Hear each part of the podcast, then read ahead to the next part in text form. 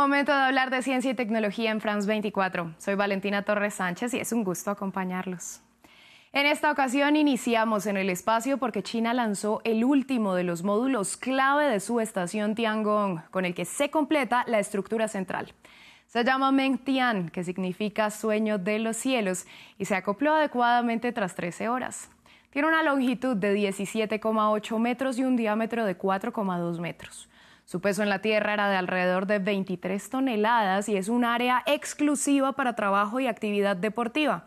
Es decir, que no cuenta con baños y dormitorios como los otros dos módulos, el Tianhe y el Wentian.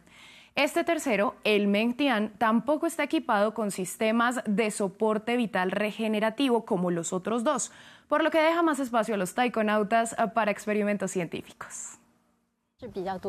Creo que el módulo de laboratorio Mengtian es bastante especial, ya que es un módulo solo para experimentos, que puede verse como un estudio especializado. Hay 13 bastidores de experimentos científicos adentro y 37 estaciones de carga expuestas afuera, lo que permitirá a los taikonautas hacer más experimentos de carga extravehicular en el futuro. Recordemos que la estación Tiangong está diseñada para tener forma de T, y actualmente hay tres taikonautas en la instalación que son los encargados de finalizar los trabajos pertinentes para que quede operativa. Expertos aseguran que este paso de Beijing es clave en el espacio porque pone a China en igualdad de condiciones con Estados Unidos, Europa y Rusia. Cambiamos de tema, pero seguimos en el espacio porque la NASA reveló la imagen de un cráter gigante producido por el impacto de un meteorito en Marte. Se trata de un hecho que ocurrió el 24 de diciembre de 2021 y que fue detectado por la sonda InSight. En diciembre del año pasado, un meteorito golpeó Marte y creó el cráter de impacto fresco más grande que hemos observado en 16 años de la misión MRO. La capacidad de decir qué sucedió, cuándo y qué actividad ocurrió junto con el cráter de impacto más grande son dos grandes descubrimientos y demuestran el valor aumentado que aporta el trabajo conjunto de dos misiones. Las ondas sísmicas causadas por el choque viajaron por la superficie del planeta y fueron recogidas por el sismómetro de InSight.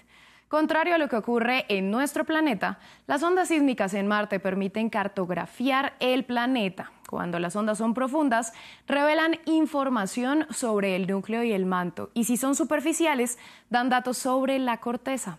Justamente esas ondas superficiales fueron las que se produjeron con el impacto del meteorito.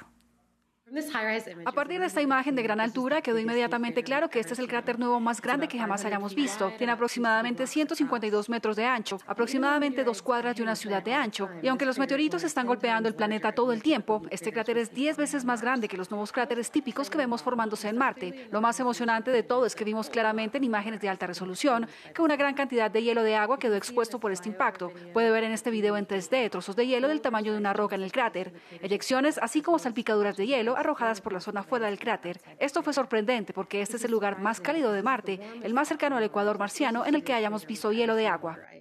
Los responsables del proyecto ponderan el descubrimiento de hielo porque una vez que los humanos vayan al planeta rojo, consideran que es clave tener muy bien identificados los puntos donde ese hielo es de agua, justamente porque se puede convertir en agua, oxígeno o hidrógeno, algo que será muy útil en las misiones exploratorias. Volvemos a la Tierra y vamos a Reino Unido para conocer la historia de una niña de 8 años llamada Harmony Rose Allen.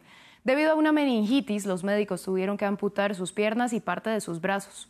Pues gracias a prótesis computarizadas de alta tecnología, la menor ya puede caminar y de acuerdo con los responsables podrá correr y jugar dentro de poco, pues solo le tomó una semana aprender a usarlas.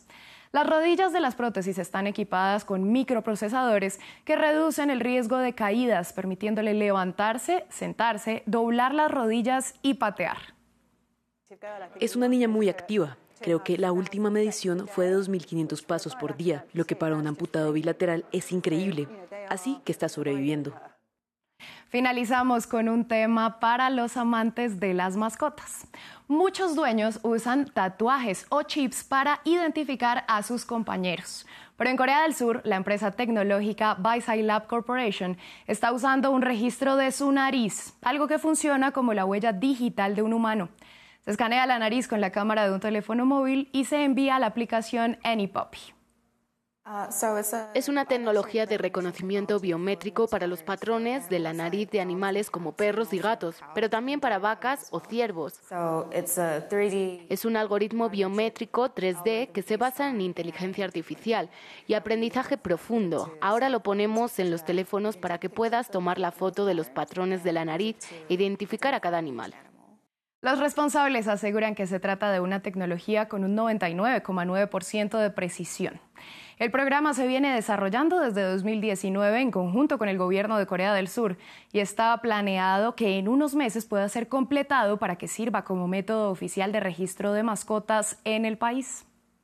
Así finalizamos este espacio. Les agradecemos su sintonía. Continúen con nosotros en France24 y France24.com.